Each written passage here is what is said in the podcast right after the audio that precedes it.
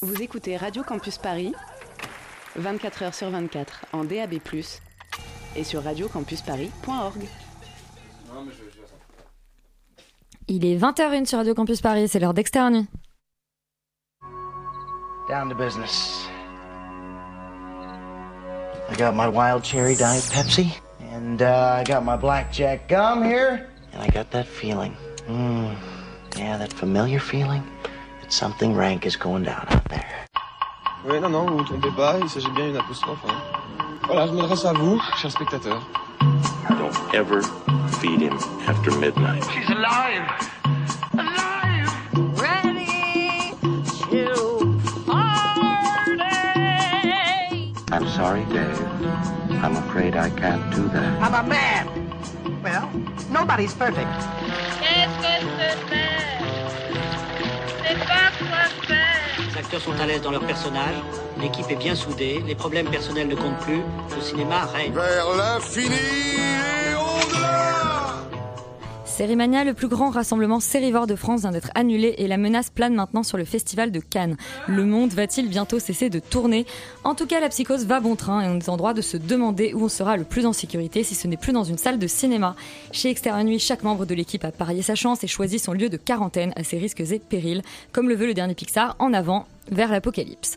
Léa s'est engagée auprès de la petite paroisse polonaise de la Communion. Elle a dû faire vœu d'abstinence et renoncer à la parole. Ce soir, elle est ventriloque.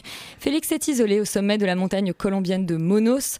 Euh, selon nos dernières informations, il serait retenu en otage. Roman a emménagé dans le curieux lotissement désertique de Vivarium. On est sans nouvelles, mais pas de conclusion hâtive.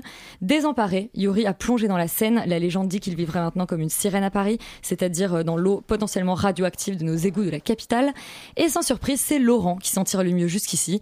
Grâce à sa fortune, il s'est payé le luxe d'embarquer sur le paquebot spatial Avenue 5. Il passe des vacances merveilleuses au, au cœur du système solaire. Ce soir, chacun a une belle histoire à raconter parce que tout le monde a vu des films cette semaine. Lavez-vous les mains, mais continuez d'aller au cinéma. Externe Nuit, c'est parti. Breaking news.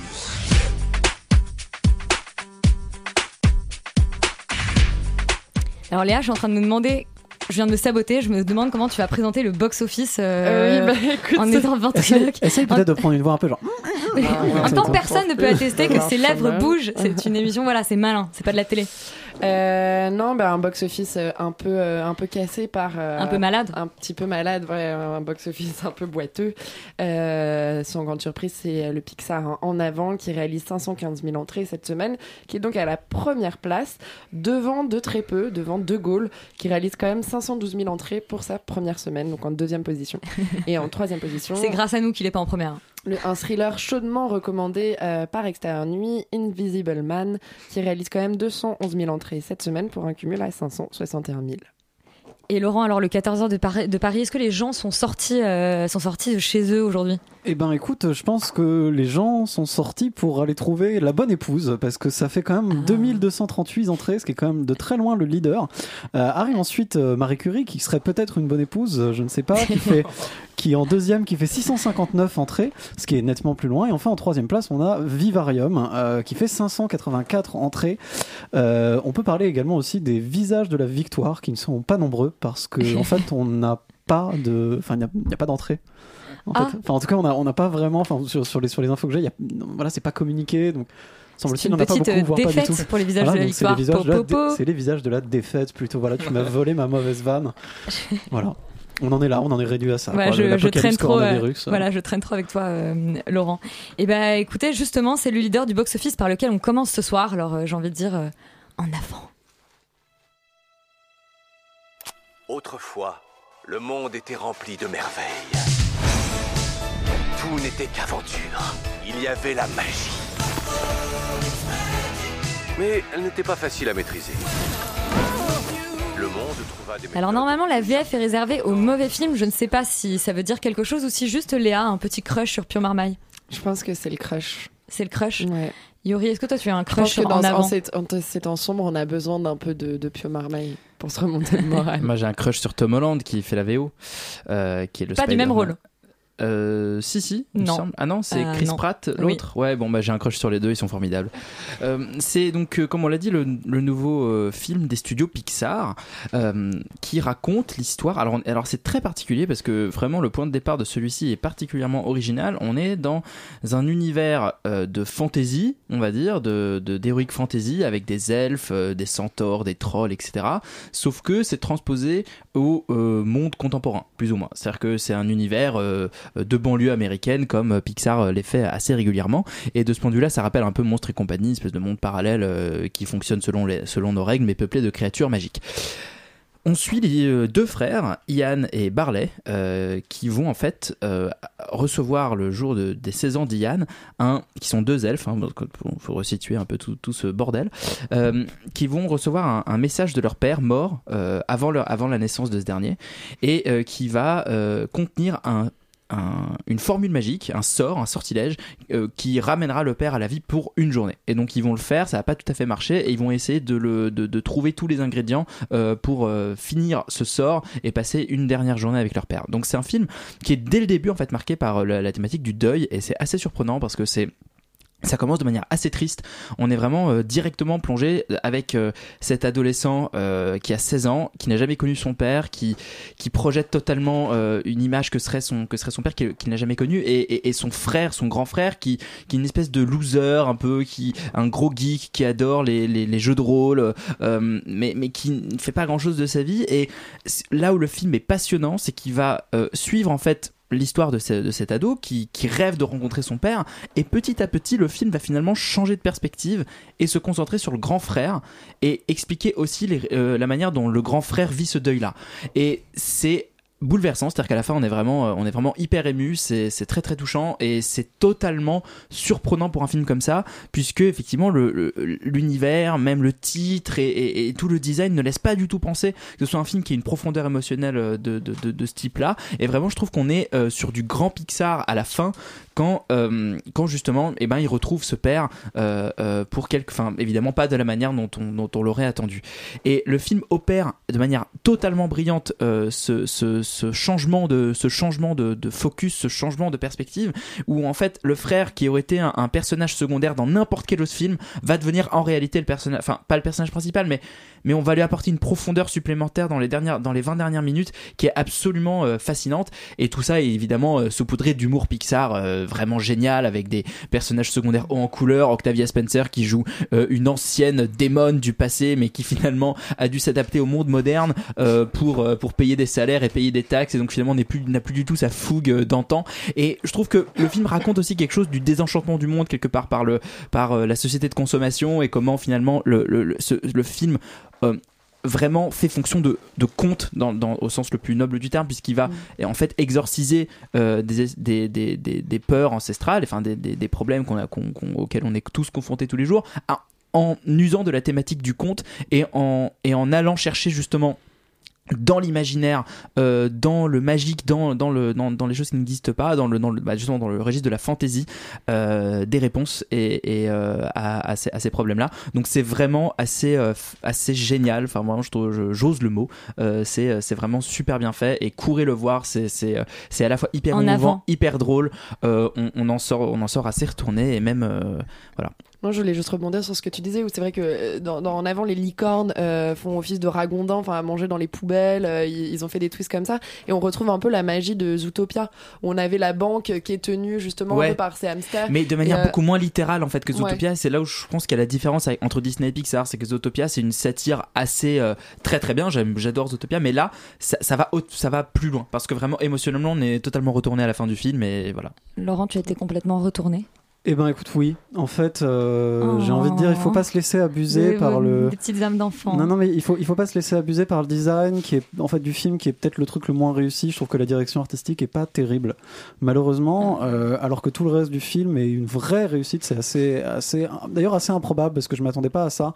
Euh, je trouve que le film, moi, euh, commence par des, par des, dans, dans des prémices qui sont finalement assez classiques. C'est-à-dire que c'est pas le premier Pixar sur la famille et sur le deuil. Euh, Non, mais je retrouve pas le titre d'ailleurs. Oui, Oui, Coco, mais Et je pensais- qui je pas tout à fait sur le même encore à celui Coco d'avant qui est aussi. Coco euh, qui est pas tout à fait sur le même registre, mais qui raconte un petit peu la même chose. Euh, Enfin, bon, plus ou moins. Euh, alors que ce qui, est, ce qui est un peu dommage, c'est que Coco était une réussite visuelle vraiment éclatante et là, et là pas à ce point-là, ce qui est un peu dommage.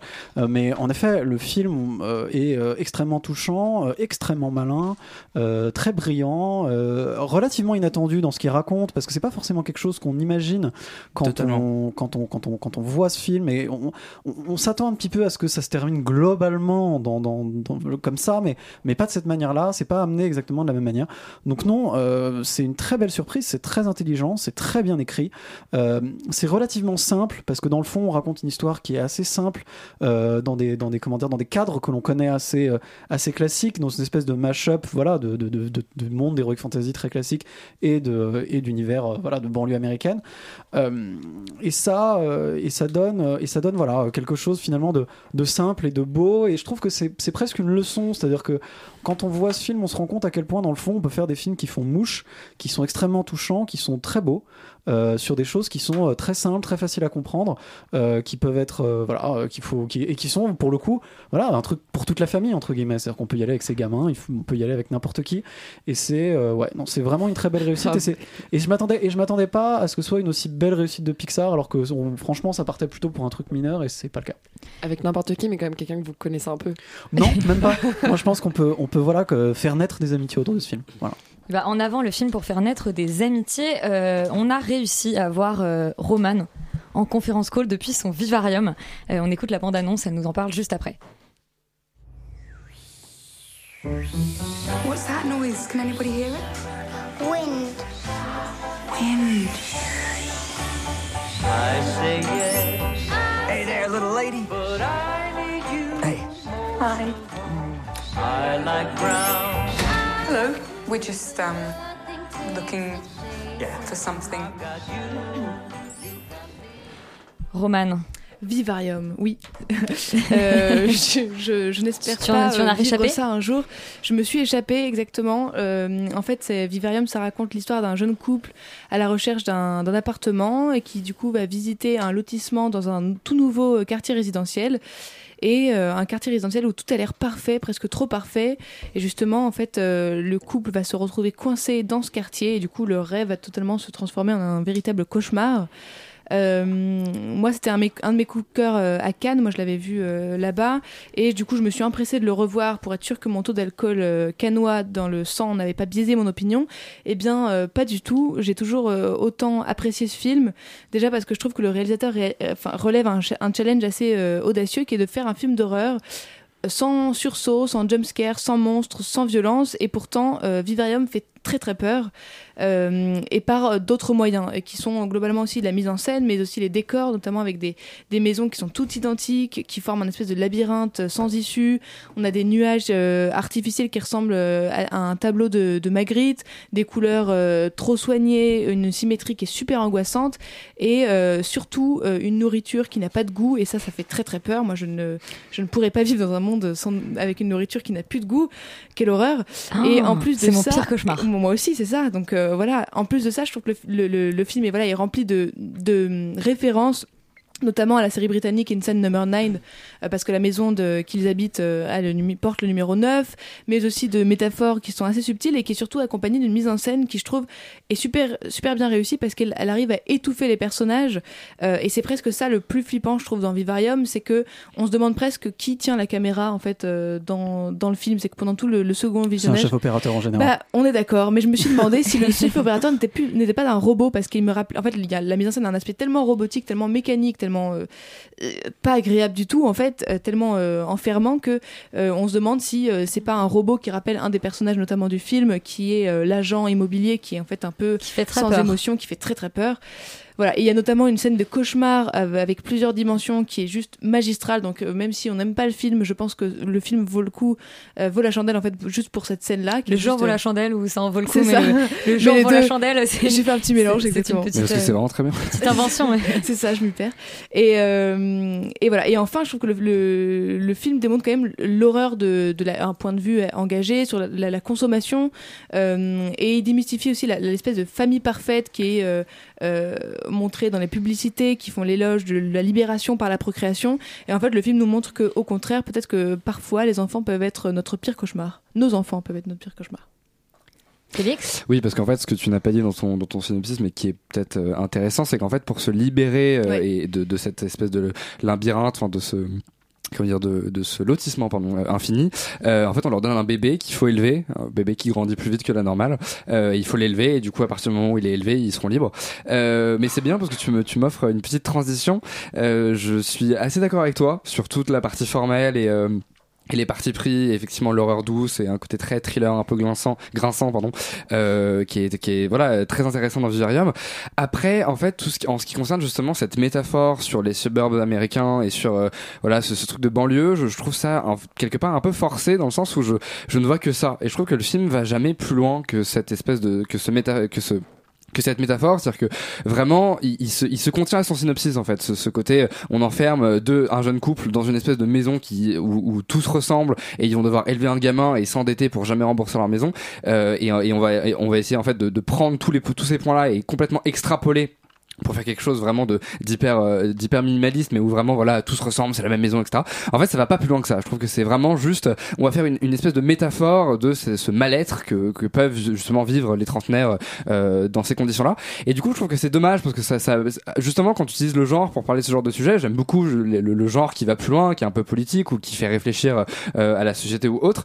Mais je trouve que c'est justement bien d'utiliser le genre à outrance parce que c'est ce que ça c'est ce que ça permet en fait quelque part. Parce que sinon en fait il suffit juste de faire un film lambda sur les banlieues et t'auras quelque part un peu le même constat et là, en fait, étonnamment, je trouve que le constat est même presque timide. C'est-à-dire que on aurait aimé que ça parte vraiment beaucoup plus loin. Il y a quand même des scènes où on met voilà le, le... enfin, c'est-à-dire que oui, il y a des scènes de cauchemar et il y, a, vraiment des, des, des moments où c'est un peu outrancier, mais je pense que et, d'ailleurs le réalisateur le, lit, le, le dit en interview dans le script normalement ça devait aller beaucoup plus loin. Et alors il y a eu des contraintes de budget, ce qui fait qu'il a, il pouvait pas, il a pas complètement pu euh, aboutir à sa vision, mais voilà, je trouve qu'il y a une certaine frustration où on sent que tout est un peu fait pour que ça rentre dans le budget, pour que voilà, ça soit faisable. Et c'est dommage parce que je pense que ça aurait pu vraiment être quelque chose d'assez renversant. Et finalement, je trouve que c'est un épisode de la quatrième dimension assez timide en fait quelque part. Mais ça reste très plaisant à regarder. Et je pense que c'est une bonne expérience, que c'est il y a quand même une, vraie euh, il y a une vraie énergie les, acteurs sont super et il y a quand même une vraie ambiance mais voilà j'ai quand même une petite frustration et je- j'en j'en sors euh, pas vraiment transcendé alors que je pense que j'aurais pu l'être On encourage quand même du coup euh, nos petits spectateurs à, à se rendre en salle,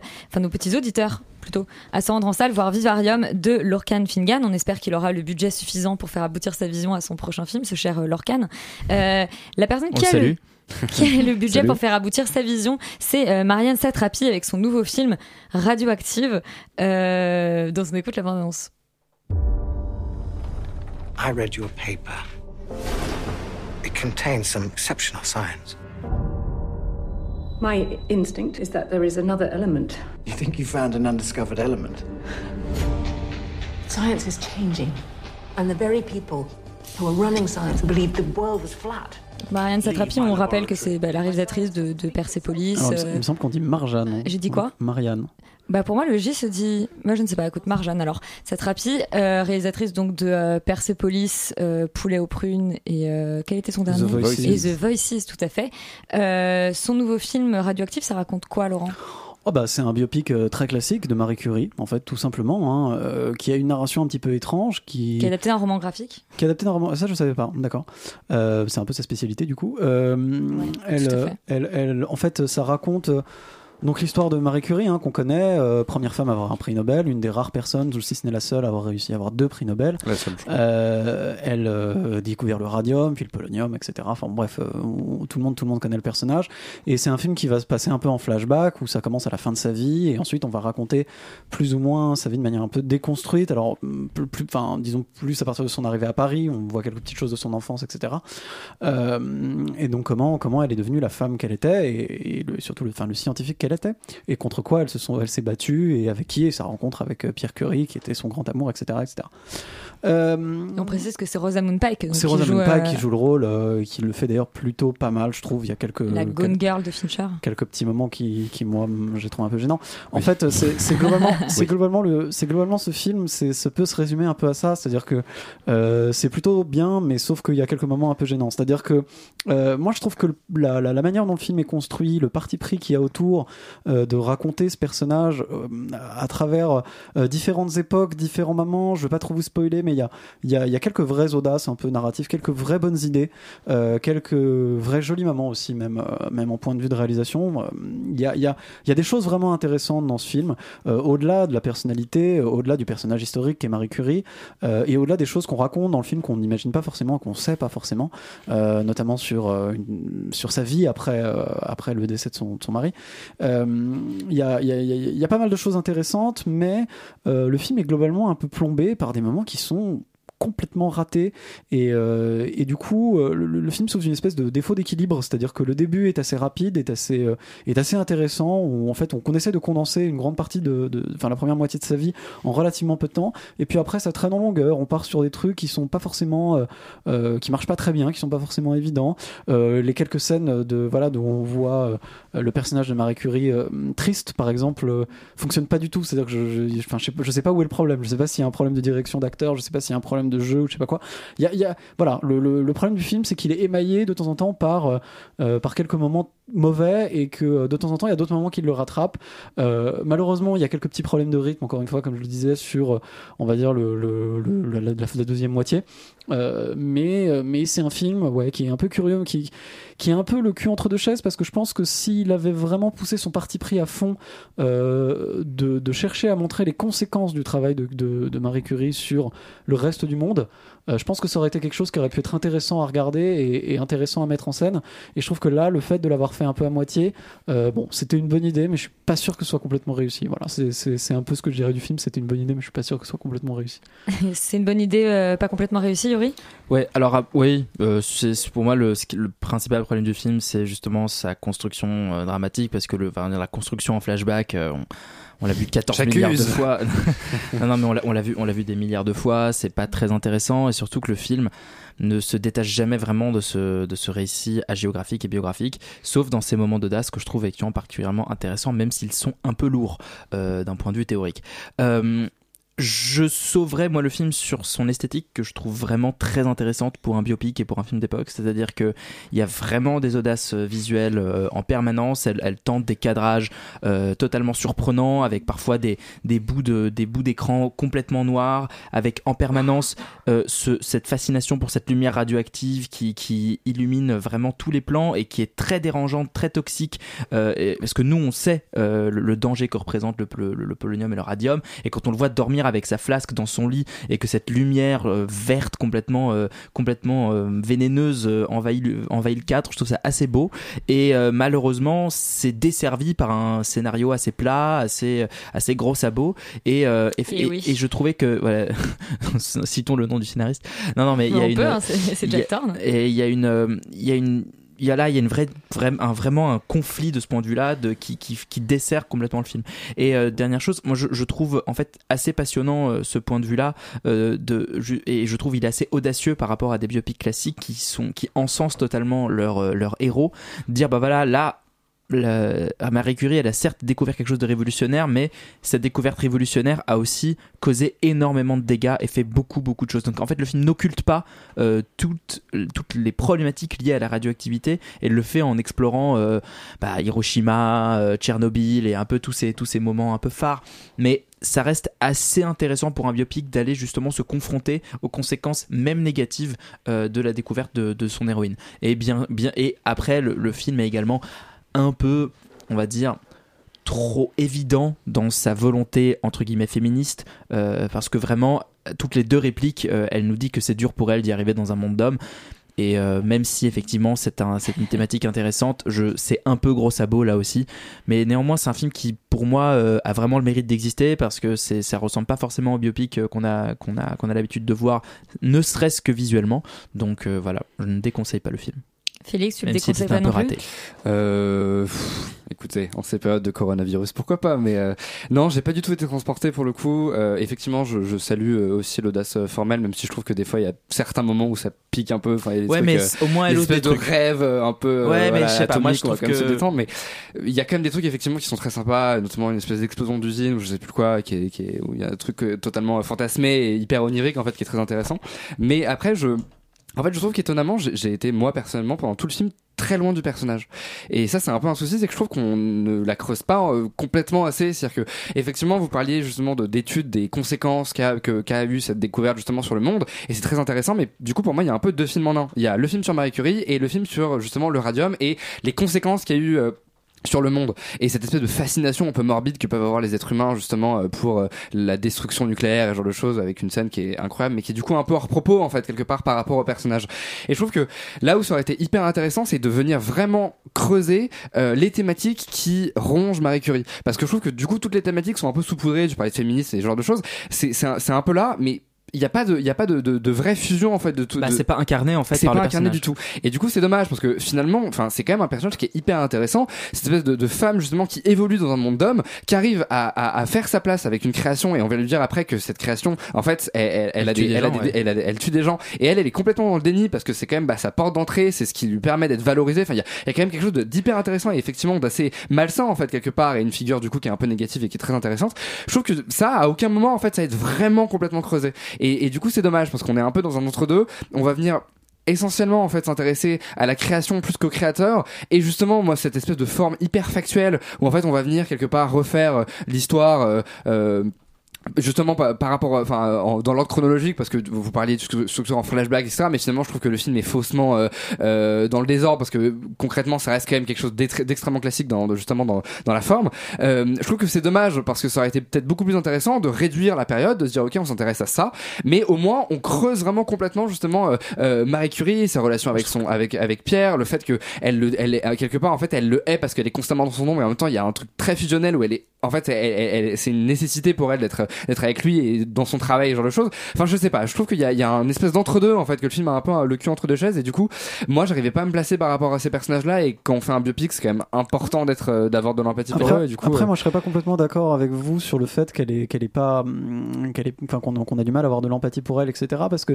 en fait, je, enfin, je, je, je pense que c'est un parti pris. C'est-à-dire que ce qui est assez intéressant, je trouve, dans le film, c'est de montrer à quel point c'est quel- c'est un personnage qui est, qui est très froid, qui est très distant, qui est très difficile, euh, brillante certes, mais, euh, mais désagréable. Et, euh, et c'est pas, un- c'est pas, c'est pas une héroïne en fait. C'est ça, c'est ça qui est assez, c'est ça que je trouve assez, assez couillu et assez intéressant. Euh, après, je suis d'accord que, que, en effet, du coup, ça peut, ça peut poser des problèmes de, de, fin, de, de, de, de- de- ouais, d'empathie qu'on peut avoir pour elle. Mais la partie Mais- sur la guerre est très réussie pour le coup. Enfin, j'ai trouvé que le moment Mais- où elle est sur le front, c'est c'est- c'est très bien parce que justement c'est incarné et qu'il y a, il y, a une, il y, a une, il y a une- il y a une mise en danger du personnage un peu plus intéressante. Et donc en ces périodes de coronavirus, on conseille quand même le film? Ouais, c'est Oui, hein. difficile, c'est difficile parce qu'encore une fois, c'est- pas un film très réussi. Donc c'est difficile de conseiller un film pas très réussi, mais mais mais mais, mais c'est quand même c'est quand c'est pas mauvais c'est pas mauvais. Bon bah le film, ça tombe bien parce que le film dont on parle après, il est non seulement pas réussi mais très mauvais. Euh, c'est un film signé par euh, Mathias Malzieu, le chanteur de, de Dionysos, et puis c'est notre petit euh, Yuri qui nous raconte sa, sa plongée dans la scène euh, avec euh, une sirène à Paris. Les surprécieux sont ceux dont le pouvoir d'imagination est si puissant qu'ils sont capables de changer le monde. And now, rien que pour vous et exclusivement au Flower Burger Boot, un homme qui ne font jamais, même au contact des plus belles femmes de Paris. C'est magique ici. Ah, c'est magique ici. Euh, il avait déjà réalisé un, un premier long métrage, euh, Jack et la mécanique du cœur, enfin qu'il avait co-réalisé. Ah, euh, c'était un film d'animation, ça. Malzieu, tout à fait. Que je n'ai pas vu. Et il revient cette fois-ci avec un, Ouais. bah, un, un long métrage qui vaut ce qu'il vaut. C'est une sirène à Paris. Ouais, ouais, ouais. Et bah, c'est pas bien. Euh, non, mais il y a, a Voilà. pas. Y a pas. bah, bon, bah, en fait, c'est quoi? C'est en fait, c'est même pas une sirène. à- Vous étiez C'est- gentil jusqu'ici. C'est l'histoire. Non, mais c'est alors voilà, c'est réveille. l'histoire de Nicolas Duvauchel, qui est un quarantenaire. Alors, euh, on sait pas trop. Non, alors, ça se passe visiblement aujourd'hui, mais alors tous les décors et les costumes datent de la belle époque, donc on est sur un truc euh, un peu, un peu comme ça, un peu ambivalent. Euh, tout le monde, euh, tout le monde a des problématiques euh, euh, absolument déconnectées de toute réalité, avec des personnages euh, vraiment écrits à la truelle. Enfin, ça n'a aucun sens. Euh, donc ce personnage qui est un chanteur, Nicolas Duvauchel est un chanteur dans le film. Nicolas Duvauchel ne sait pas chanter, donc ça je ne comprends pas pourquoi on, on l'a casté dans le rôle principal de ce Alors que film-là. Mathias Malzieu aurait pu chanter lui-même, Oui, enfin. oui, ah, d'ailleurs, il fait un petit caméo en tant que chanteur dans le film. Ah. Et, euh, et euh, il y a donc une sirène effectivement dans la scène et elle euh, bouffe les hommes, elle leur fait exploser le cœur, sauf celui de euh, euh, Nicolas Duvauchel parce, Parce que qu'il n'en a pas. bah ouais, parce qu'il s'est endurci le gars, parce qu'il a, il a fini, il en a fini avec les chanteuses, c'est bon, il en a soupé, donc il, il- il tombe amoureux de cette euh, sirène et il l'emmène dans sa salle de bain. D'ailleurs, le film devrait s'appeler Une sirène dans ma salle de bain puisque elle passe Et c'est environ- Marilyn Lima, la- Oui, voilà, elle passe environ 80% du film à moitié nue dans la salle de bain de Nicolas Duvauchel. Alors j'imagine que c'était sympa pour lui, mais alors pour nous c'est une souffrance puisque c'est très très mal écrit, extrêmement mal dialogué, ça n'a aucun intérêt et surtout ça n'a aucun sens. Le scénario ne tient pas debout.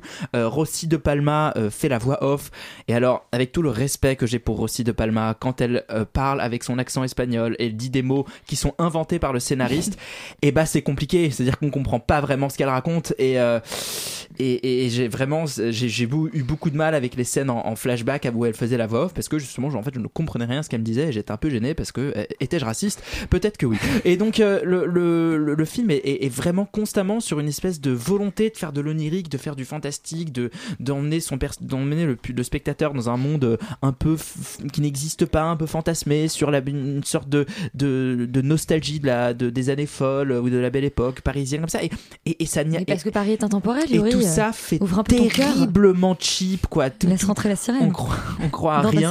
La- la en termes de mise en scène euh, c'est ultra pauvre c'est que des gros plans que des gros plans en permanence on en a, on en a marre à un moment et surtout le film à un moment va au début, plus ou moins, quand euh, il amène euh, la, la, la, la sirène à l'hôpital, euh, elle Ah. rencontre Ale- Alexis Michalik, qui, Ah. est- qui joue un médecin. Euh, euh, Roman Boringer joue sa femme. Ah. Elle est enceinte. Elle est enceinte. Elle dit ah trop bien, je suis enceinte, etc. Elle, elle retourne, elle retourne dans l'hôpital. Alexis Michalik voit la sirène et là il meurt. Voilà, euh, spoiler, et c'est ultra glauque, c'est-à-dire qu'on vient de nous expliquer que euh, sa sa femme femme était enceinte, et, et franchement, si t'emmènes les enfants voir ce film, ils se pendent quoi, enfin c'est horrible. Ouais, mais peut-être aussi parce que le film est mauvais, non? Euh, ouais, non, mais ça, je pense que ça, c'est les parents qui se pendent. Mais le- les, les, les, les- enfin, c'est traumatisant. Moi, ça m'a, moi, Donc c'est ni pour les enfants mal. ni pour les parents? Non, non, c'est pour personne. Et vraiment, vraiment, vraiment, c'est une énorme Est-ce que c'est- déception. est-ce que c'est pour quoi. les sirènes du coup? Non plus, non plus. Parce Est-ce que ça file le coronavirus? Ouais, alors pire, pire, pire, pire que le, coronavirus cancer. parce que ça c'est mortel, voilà. Et donc euh, on est vraiment, on est vraiment sur quelque chose de très, très, très, très mauvais, quoi. Donc on vous déconseille absolument euh, une sirène à Paris. En même temps, rien que le titre, euh, enfin pourquoi pas. Remarque, je sais pas pourquoi je dis ça. Euh, Léa nous donne des nouvelles depuis sa petite paroisse polonaise. C'est la, commu- la communion. On écoute la bande annonce. Wczoraj było dwa. W imię Ojca i Syna i Ducha Świętego. Amen. O której masz się stawić w stolarni? O 16. Drugi koniec kraju jest, nie? A co, nie macie gdzie spać w tej stolarni? Księdzem jestem. To ja przedstawię. Myślę, kto mógłby mnie Alors Léa, c'était comment cette petite, euh, cette petite euh, séance paroissiale de la communion polonaise. Écoute, euh, moi j'ai été euh, très très agréablement surprise par ce film. Euh, ce film donc, qui raconte l'histoire de Daniel, un jeune de 20 ans qui euh, est dans un centre. euh, alors ils appellent ça un centre de de, de rééduca- enfin de, de redressement, un centre éducatif, mais ça a quand même l'air d'une prison euh, pour les jeunes garçons en Pologne et euh, où il arrive à se faire libérer sur parole parce qu'il s'entend bien avec le prêtre au moment où il y a un autre mec qui débarque dans le centre et on comprend qu'il doit y avoir un passif entre les deux. Euh, il arrive à se faire libérer, mais le, deal, c'est qu'il aille travailler dans une scierie, enfin une menuiserie euh, à l'autre bout du pays. Euh, sauf qu'en arrivant dans le bled, il rentre dans l'église pour prier. On a déjà vu une scène de messe avant dans le centre, dans le centre d'éducation, de, rééducation, et en fait, il va se faire passer pour le prêtre. Et il se trouve que le curé de la paroisse est un vieux monsieur qui est malade, euh, qui doit aller faire des examens à Varsovie et euh, qui va lui dire bah écoute, est-ce que tu peux me remplacer pendant 3-4 jours Euh, On dira rien à la curie, ça restera entre nous, euh, puisqu'il se fait passer en fait pour un jeune prêtre qui est en train de, qui vient de sortir de, du séminaire et qui doit faire en fait son, un peu son chemin de croix entre, entre différentes paroisses quoi. Et euh, bien sûr, il accepte. Et en fait, le village dans lequel il est arrivé, il y a eu un, événement assez traumatisant parce qu'il y a eu un accident euh, de voiture euh, quelques semaines auparavant dans lequel sont morts six jeunes du village. Et donc en fait, les deux intrigues vont se superposer, c'est-à-dire qu'au départ, au départ, tu, tu suis vraiment l'intrigue de Daniel et de se dire est-ce qu'il va se faire découvrir ou pas euh, euh, parce que dans le bus en allant au village il a quand même croisé un flic. Enfin il y a plein de petits moments de tension et puis il est quand même pas prêtre même s'il est très religieux. Euh, c'est quand même un mec qui a fait pas mal de de bricoles auparavant pour se retrouver euh, euh, dans ce centre euh, éducatif. Donc il y a toute cette tension là et en fait en parallèle il y a l'intrigue du village où bah, les morts de l'accident de voiture sont ont été épinglés dans une espèce de tableau avec leurs photos, des fleurs, des bougies, mais euh, le conducteur de l'autre voiture n'est pas là et donc lui il va commencer à se demander pourquoi euh, pourquoi est-ce qu'il n'y a pas la photo de la septième victime qui conduisait l'autre voiture, de l'accident.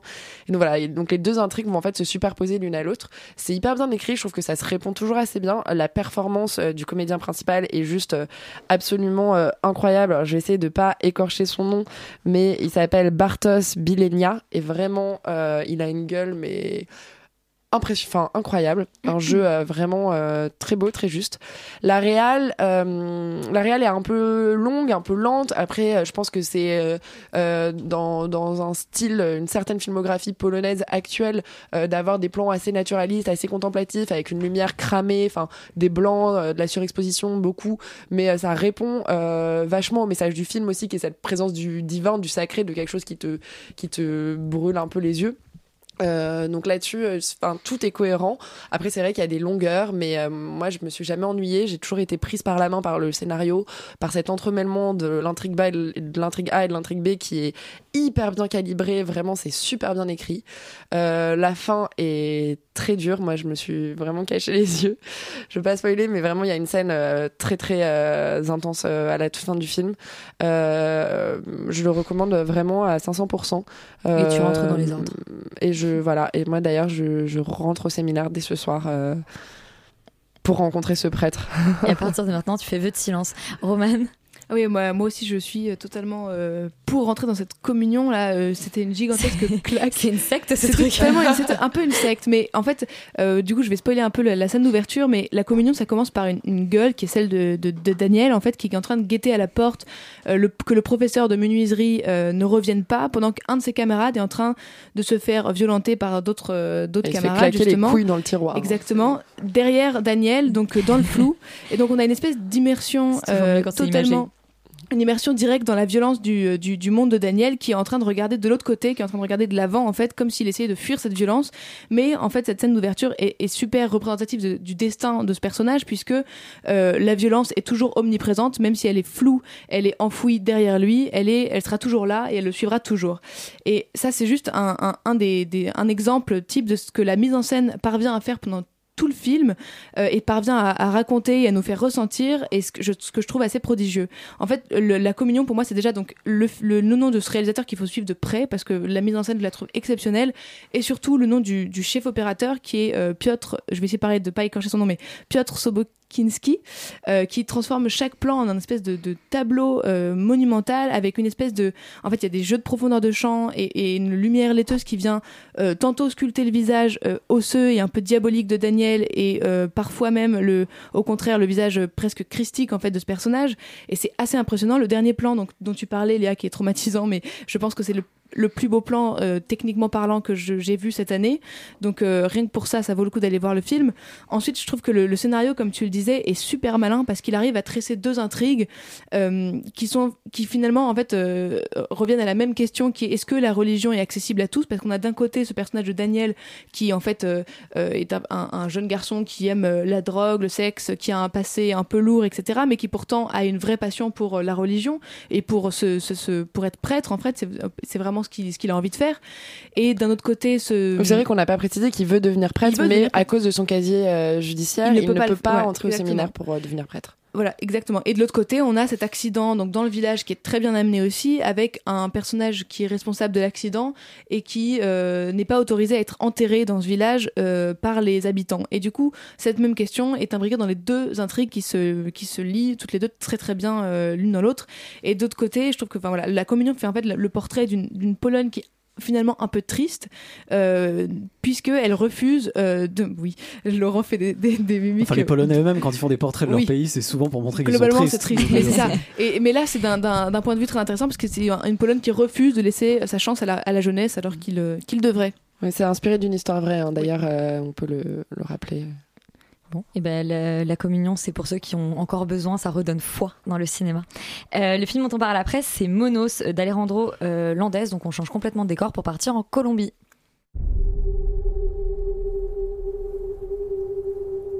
¿Lo ves? Llegó el mensajero. Ustedes son los monos. Guarda la doctora. Que la tratan bien. Alors Félix, je suis assez étonnée que tu puisses nous parler, euh, étant donné que tu es en otage sur cette montagne colombienne. Ouais, mais euh, visiblement c'est plutôt cool. Ils sont assez bien C'est un peu un préparés, camp de vacances Tu crois un peu trop à tes intros, Elisabeth, je trouve. Ouais, c'est vrai que le running gag s'essouffle un petit peu.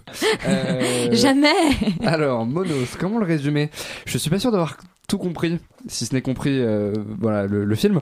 Euh, alors, en gros, ça se passe du coup dans les montagnes en Colombie. Il y a un groupe de jeunes qui euh, sont armés, s'entraînent à être des vrais guerriers et ont en otage une scientifique américaine. Voilà, au nom d'une espèce d'organisation, visiblement.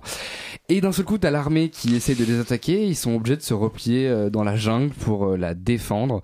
Et elle, elle va s'échapper. Enfin, vraiment, honnêtement, c'est très, c'est très déconstruit. Il y on n'a pas du tout d'éléments en fait de d'univers ou rien. On ne sait pas du tout où est-ce qu'on est. Et donc là où ça aurait pu être assez intéressant pour une espèce de plongée totale euh, en pleine, euh, voilà. Jungle euh, colombienne ou même euh, dans les montagnes euh, un petit peu sacrées. Euh, là c'est pas du tout le cas. En fait finalement on, on, on est euh, on est juste en quête de réponse parce qu'on comprend rien à ce qui se passe. On n'arrive pas à comprendre en fait euh, ces personnages. Et du coup là où on aurait pu potentiellement se rattacher à une quelconque finalement enfin des, des personnalités un petit peu atypiques ou des ou des, des personnages mine de rien attachants malgré une espèce d'intrigue et des enjeux inexistants en tout cas incompréhensibles c'est même pas le cas parce que je trouve que finalement le film va venir euh, son groupe de jeunes de manière extrêmement classique. On a vraiment quasiment que des stéréotypes et puisque comme il s'agit d'un espèce de groupe où euh, c'est très militarisé il faut s'entraîner on a un peu même tous les clichés de la dynamique de groupe qui va qui va s'enchaîner avec le leader qui va en fait finalement euh, euh, qui, qui va disparaître. Je vais pas spoiler mais bon en vrai on s'en fout. Il se suicide allez hop c'est parti. Et, et, et du coup en fait après ça on a l'espèce de rebelle de la bande qui va prendre le pouvoir et du coup il va être totalement dans le en- en- enfin de manière il va, il va être très, euh, très, très, euh, pas dangereux, mais assez agressif. Il va faire euh, quelque part des abus. Enfin voilà, ça va être une, ça va trancher complètement avec son prédécesseur. Et du coup, le groupe va pas être d'accord. Ils vont un peu se rebeller. Il va y avoir des machins. En fait, tout ça, on l'a déjà vu. Il y a des gens qui citent justement la majesté des, des mouches ou Oui, Apocalypse dire, ouais. Ben en fait, c'est ça, mais en moins bien parce qu'on comprend rien. Donc vraiment, c'est, très particulier. Je comprends pas pourquoi tout le monde, il y a un engouement énorme autour de ce film parce que je trouve qu'il y a vraiment rien de particulier. Je trouve que l'esthétisme, en plus, euh, et l'esthétique, pardon, est, est pas du tout, euh, et même pas euh, spécialement intéressante. Je trouve que c'est même pas atmosphérique. On, on- peut même pas se dire bon, ok, la narration, je comprends rien, mais au moins il y a un vrai truc sensitif et je me laisse porter comme justement peut l'être Apocalypse Now par pas mal de moments. Là, non, c'est juste T'as l'impression de, de, rien comprendre, t'as l'impression de devoir comprendre des choses, mais en fait finalement les informations ne sont pas là. Tu n'arrives pas à t'identifier au personnage, donc du coup en fait en vrai vraiment tu, tu te fais chier. Enfin c'est vraiment de- c'est un peu compliqué quoi. Tu te fais chier, t'es obligé d'être mal poli comme ça Bah ouais, mais en même temps c'est c'est un peu c'est un peu en- en- enfin je sais pas ça, ça m'énerve quand un film se fait euh, voilà euh, euh, enfin encensé comme ça alors que foncièrement c'est pas bien quoi. Ouvrez les yeux. Roman, est-ce que Ouais, tu as ouvert ouais. les yeux Mono, c'est pas bien non Ah plus non, moi je suis aussi en colère que Félix. euh, je vais essayer d'être. Tu t'es euh, fait chier. Et je vais, bon, ouais, je vais, on va essayer de, de pas être vulgaire, mais j'ai absolument rien compris à ce film. Et alors, autant de rien comprendre, parfois ça peut être une velléité euh, du de l'auteur qui est intéressante et qui est agréable. Là, autant je pense pas du tout que ce soit une euh, une volonté de la part du réalisateur et qu'en plus c'est totalement désagréable parce qu'on, c'est même pas que le scénario est bancal, c'est qu'il n'existe pas. Donc ils ont sauté une étape quand même un tout petit peu impor- importante dans le processus d'un film. En plus, je trouve le film très prétentieux dans sa sa façon de nous dire regardez, on va vous faire vivre une expérience dans la jungle, etc., que vous avez jamais vu. Euh, on- à partir du moment où je n'ai pas d'intrigue, je n'ai pas de scénario, j'en ai rien à foutre. Euh, je suis un peu vulgaire, ça y est, ça recommence. Ouais, ça recommence, Ah, dis donc. Recommence. Décidément, vous êtes très en colère. c'est ça. Mais en fait, le, le film raconte ne sait ne sait pas ne sait, en fait ne sait pas ce qu'il raconte du tout puisque les personnages n'existent pas. C'est même c'est ce que au-delà de ce que tu dis, euh, je trouve Félix, c'est même pas des stéréotypes. C'est que ils n'existent Oui, ils pas. sont, ils sont Donc, même pas là, oui, bien sûr. voilà, et la mise en scène est aussi indécise que le, le- que le propos du film parce qu'on se demande vraiment si c'est un documentaire ou une fiction. On a l'impression que le film sait même pas en fait euh, ce qu'il veut faire. Euh, donc il n'y a pas d'intrigue, il n'y a pas de personnage, ce qui est problématique. Euh, je sais pas pourquoi ils sont là, je sais pas ce qu'ils cherchent, je sais absolument pas qui est cette otage américaine. Donc à un moment donné où il faut quand même me donner des informations parce que j'ai l'impression qu'on me prend pour une conne. C'est creux, long, lent euh, et, euh, et voilà très énervant de voir des films qui, se basent sûrement seulement sur leur concept en fait de jeunes qui sont dans la jungle, etc. et qui vont pas chercher plus loin parce qu'il y a un moment où euh, on attend plus de juste d'un concept et qui n'est même même pas formel en plus, qui est un concept débile quoi. Et non, mais ce qui est terrible, c'est qu'en plus, je pense que, et là, je vais encore être vulgaire, il y a, y a des connards qui vont pouvoir venir et, m'expliquer que oui, non, mais ça raconte quelque chose vis-à-vis de la politique euh, et de l'état, justement, euh, je sais pas, social en Colombie, machin, et qui c'est une espèce de grande métaphore. Mais euh, ce qui est sur- probablement vrai avec cette espèce de plan de fin où t'as un gamin qui regarde la caméra et qui essaye de. euh, Ah, avec on les a yeux- regard caméra à la les fin, yeux en, en larmes en mode ouais, t'as vu ce que t'as vu, machin, mais non, j'ai pas vu ce que j'ai vu, j'ai rien compris. Non, on a Et compris.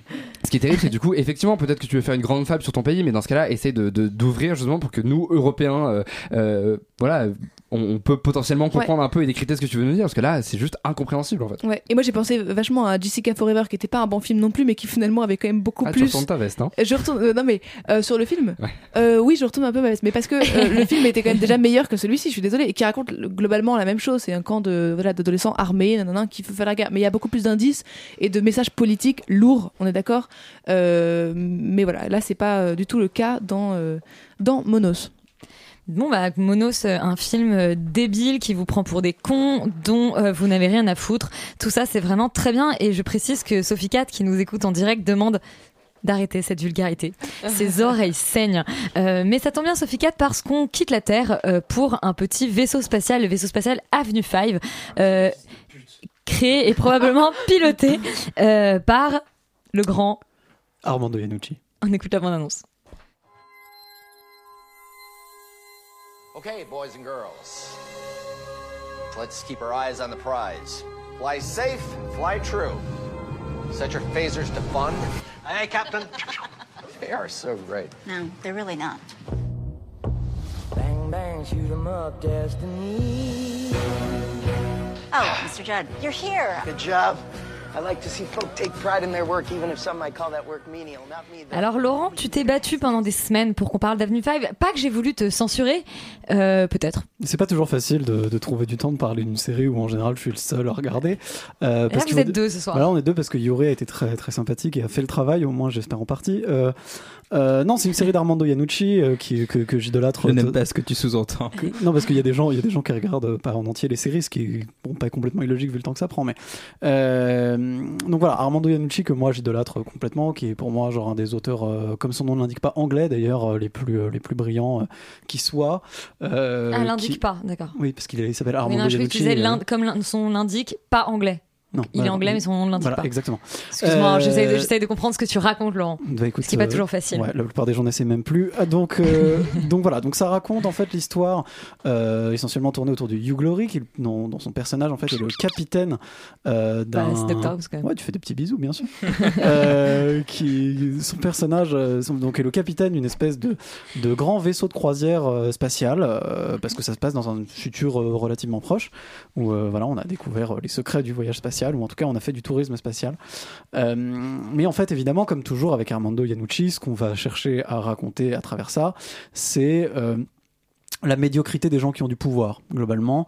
Et, euh, et autant dans sa série euh, The Thick of It qui est probablement son chef-d'œuvre euh, qui est une série anglaise où ça parle vraiment pour le coup de, de la politique et donc des, des membres du cabinet euh, anglais comme il a pu le faire aussi dans son film The Loop comme il l'a fait d'ailleurs dans La mort de Staline. Dans, Vi- dans VIP aussi. alors VIP j'ai pas vu mais oui c'est un peu la même chose dans VIP évidemment. Le, le comment dire euh, là là dedans en fait plutôt que de s'attaquer à la politique plutôt que de s'attaquer aux, aux hommes de pouvoir de dictature etc on parle euh, de la startup nation on parle des entreprises d'une manière générale et on parle de, euh, de voilà de, de, de, cette espèce de, voilà de, futur BA et des gens qui sont euh, toujours extrêmement positifs pour faire euh, des choses qui sont euh, censées euh, censément être géniales et que tout se passe bien, alors qu'évidemment c'est un enfer et que tout se passe mal parce que sinon il n'y aura pas d'histoire à raconter. Euh, le euh, et le la, et la série en fait je trouve euh, le fait toujours de la même manière, c'est-à-dire de manière euh, extrêmement grinçante, excessivement méchante, euh, avec des personnages où ça part de plus en plus loin avec des personnages qui sont euh, euh, parfois absurdes, parfois horribles littéralement, mais qui correspondent chacun à des choses que que l'on peut imaginer, que l'on a que l'on que l'on peut voir, voire même dans la dans la vraie vie à partir du moment où on bosse dans une organisation quelle qu'elle soit. Et donc Comme cette radio par exemple. Comme cette radio exactement, euh, suivez mon regard. Euh, donc euh, non, ce- ce- c'est encore une fois de ce point de vue-là, moi je trouve extrêmement réussi. C'est peut-être pas son travail le plus le plus le plus intéressant parce que c'est peut-être pas non plus ce qui a le plus drôle. C'est quand même un humour assez cringy, assez grinçant, assez particulier, très british qu'il faut qu'il faut qu'il faut aimer, qui marche pas toujours hyper bien, euh, mais c'est quand même relativement accessible parce que je pense que euh, euh, déjà en termes de réalisation par rapport à The Thick of qui a un côté un peu documentaire qui est pas forcément facile, aussi en termes de voilà d'acteurs parce que Hugh Laurie, faut quand même avouer, est assez brillant dans, le, dans, dans la série, et peut-être le plus accessible aussi. Donc donc voilà, je trouve que c'est on, traite encore toujours de, de, la même manière des mêmes thèmes, et c'est toujours aussi jubilatoire et toujours aussi brillant. Donc voilà, il y a, y, a, y a quelques défauts, quelques défauts d'écriture, notamment dans la fin de la. Enfin, moi, je vers la fin de la saison. euh, le, le prochain épisode sort bientôt. Enfin, le dernier épisode sort bientôt. Euh, voilà, on rajoute des personnages de deux ou trois épisodes avant la fin euh, qui ont l'air des personnages relativement importants. Il y a des trucs un peu bizarres qui se passent, mais euh, mais globalement, ouais, pour moi, c'est très réussi. Il y a vraiment des moments euh, brillants, géniaux, euh, à hurler de rire. Donc euh, oui, il faut y aller. Yuri, tu as hurlé de rire à bord de Bah, l'Avenue 5 non, toi aussi Non, euh, Ah. je trouve ça très Parce que tu paresseux. es en fait. dépressive. Tu es Non, non, dépressif, tu es un non. personnage triste. Je trouve ça malheureusement très paresseux et euh, pas très intéressant. Et pas Euh, drôle. Non, non, mais parce que, parce que tout simplement, euh, je, je trouve que dans ses autres séries et ses films, il arrivait quand même à, à dessiner des personnages, des caractères très forts, qui arrivaient, enfin, qui- qu'il arrivait à très bien différencier justement par la parole. C'est- il interroge constamment la parole justement politique, enfin la parole en général. Là, euh, là, je trouve que franchement, c'est très paresseux. Ça ne, ça ne, ça ne va pas très loin. Euh, les, les blagues sont assez attendues euh, d'un point de vue, euh, d'un point de vue what the fuck. Enfin, ça répète tout le temps à peu près les mêmes, les mêmes choses pendant cinq épisodes. Je trouve pas hyper intéressant. euh, Yuri crache dans la soupe de Laurent, c'est vraiment un mais bon non, non, mais moment à parce que, parce que, parce que j'ai- j'aime bien Yanucci aussi, et là je trouve que vraiment c'est très faible, et parce que, parce que les, les personnages n'ont aucun sens, parce que tout ça n'est pas, tout ça n'est, tout ça n'est pas Tu fini. peux le taper, hein, tout Laurent. ça est- non, non, Bah, mais tout ça c'est- est, pas filmé. tout ça est bâclé. Ça euh, me je rend trouve- triste de je devoir trouve te que péter le- la gueule à la fin de le- l'émission, en non. fait. Ça, je- parce que je Non, trouve beaucoup, que le, le mais mélange, euh, le mélange science-fiction et comédie comme ça fonctionne vraiment pas du tout. Ça ne, ça- je, je sais pas. je- J'ai j'ai vraiment eu, j'ai pas, j'ai pas beaucoup rigolé. J'ai rigolé Tu deux trois fois. Tu et après, et après, il y y y y a deux trois personnes du casting de Silicon Valley qui ont été reprises euh, pour cette série, ce que je trouve bien parce que je trouve qu'il faut toujours les voir ces gens-là. Mais après, le, en termes de, en termes de- d'intérêt euh, pour la série, je trouve ça vraiment très faiblard, quoi. Bah écoute, euh, je sais pas, je trouve ça triste de voir que t'es passé à côté d'un truc alors que fin- alors qu'au contraire, je trouve que les personnages sont très réussis, notamment le personnage de Hugh Laurie qui est assez brillant. Bah non, je, je suis pas Euh, d'accord. Je trouve qu'en moi, fait, les, tu- tous- tous les dialogues sont interchangeables. Il y a pas vrai. il Y a, pas tu du peux, tout. mais Enfin, le personnage euh, de Judd, typiquement, il, bah, est- il- marche pas du tout. Je trouve Je que c'est absolument pas pitoyable. d'accord avec C'est très Je très mal écrit. contraire, mais- Il est génial, une espèce de- d'enfant trop gâté. Non, c'est une merde, d'accord, c'est Mais très justement, mal c'est- écrit. Mais justement, c'est une merde. Mais c'est ça qui est bien. c'est- Non, Ce non, mais personnage-là c'est- est une merde. Tout, tout Non, ça mais- est trop caricatural, trop rapide, trop facile. Je, je, enfin, je, je comprends pas que tu puisses trouver ça brillant en fait, parce que c'est Je vraiment suis pas l'inverse. du tout d'accord. Je suis pas du tout d'accord. C'est-à-dire que moi, au contraire, je trouve que c'est euh, c'est très intelligemment écrit. Bon, on va pas, on va pas forcément. euh, Enfin bref, tu, tu, tu te trompes. Voilà, tu, tu l'as comme tu l'as explosé. On peut en arrêter là. Bon, bah écoutez, on va en arrêter là. Vous allez peut-être éviter de- d'en passer, euh, de, de qu'est-ce qu'on dit? D'en passer aux mains? D'en- d'en venir aux mains. Non, je pense Euh, qu'on va pas pouvoir éviter malheureusement. On va pas pouvoir Ça, éviter. c'est terrible, mais Euh, la série dont on parle après, c'est une belle histoire. euh, série euh, créée par le, le binôme Frédéric Krivine et Emmanuel Dossé, donc le, le, le duo derrière Un village français. Une adaptation de la série anglaise Cold Feet, que personnellement je ne connaissais pas, mais on écoute la bande-annonce d'une belle histoire.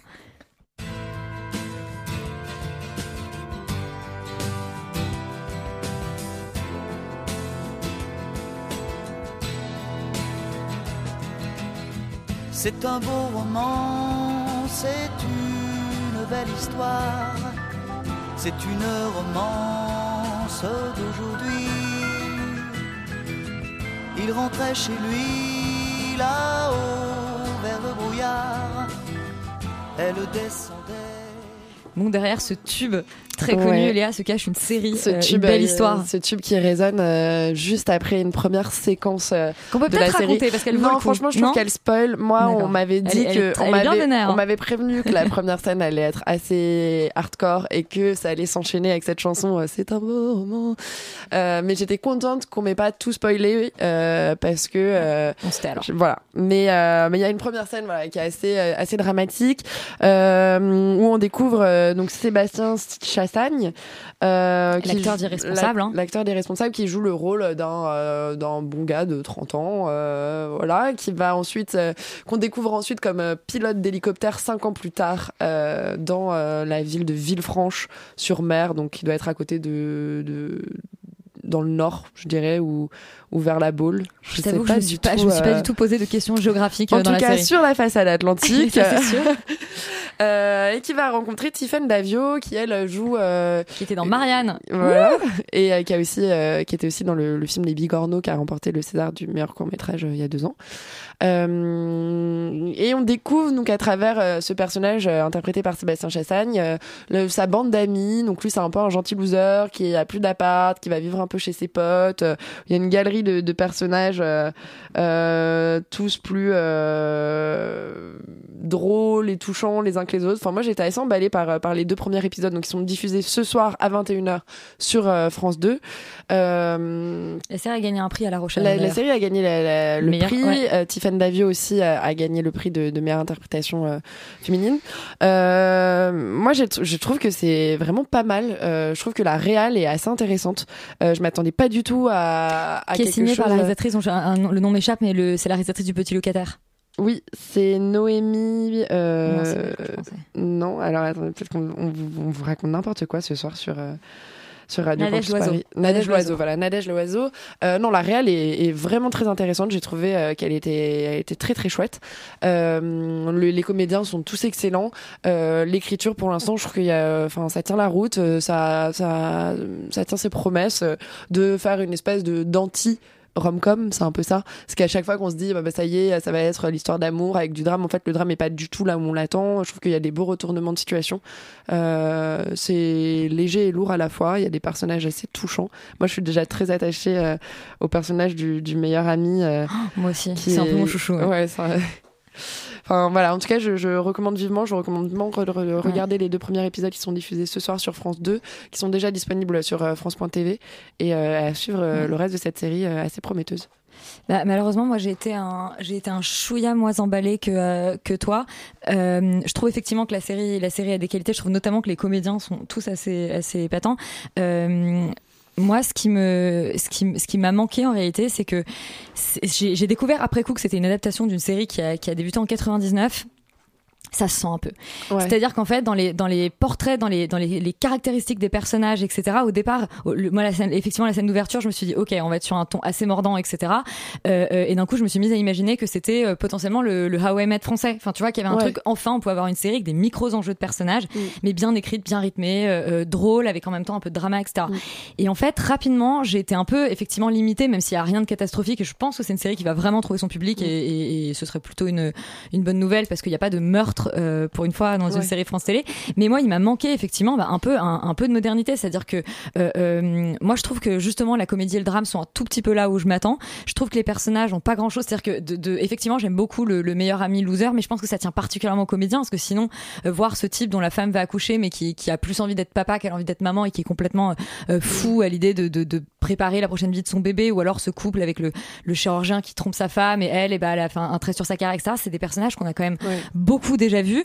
Euh, et, euh, et je trouve que c'est un petit peu dommage parce que effectivement c'est un genre sur lequel euh, finalement la France peinait un peu à venir et, je me suis dit bon bah voilà c'est enfin le enfin le saut là-dedans et pour le moment voilà il manque euh, il manque encore la petite euh, la petite différence mais mais peut-être que peut-être qu'elle arrivera qu'elle arrivera après Léa et oui Une série France Télé qui sent un peu euh, le renfermé et qu'on aurait déjà vu quelque part? Ah écoute c'est des choses qui arrivent surtout quand c'est un remake Mais moi, je trouve que la, la réal est quand même assez chouette. Enfin, je- j'espère beaucoup parce que je- j'ai beaucoup aimé la réal.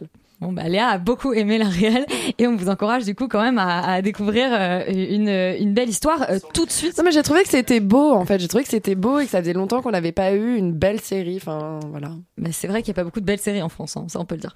Euh, euh, tout de suite, c'est, euh, enfin surtout vous restez sur Radio Campus Paris, c'est c'est terminé, je- je- j'arrête mes phrases au milieu, euh, parce que c'est l'heure de Tout foutre en air. Qu'est-ce qui se passe ce soir dans Tout foutre en air? Déjà bonsoir, c'est toujours plaisir d'être là. Bonsoir. on a beaucoup de chance, on reçoit Christophe Chassol ce soir dans l'émission euh, pour la sortie de son nouvel album Ludique qui est absolument une, une merveille.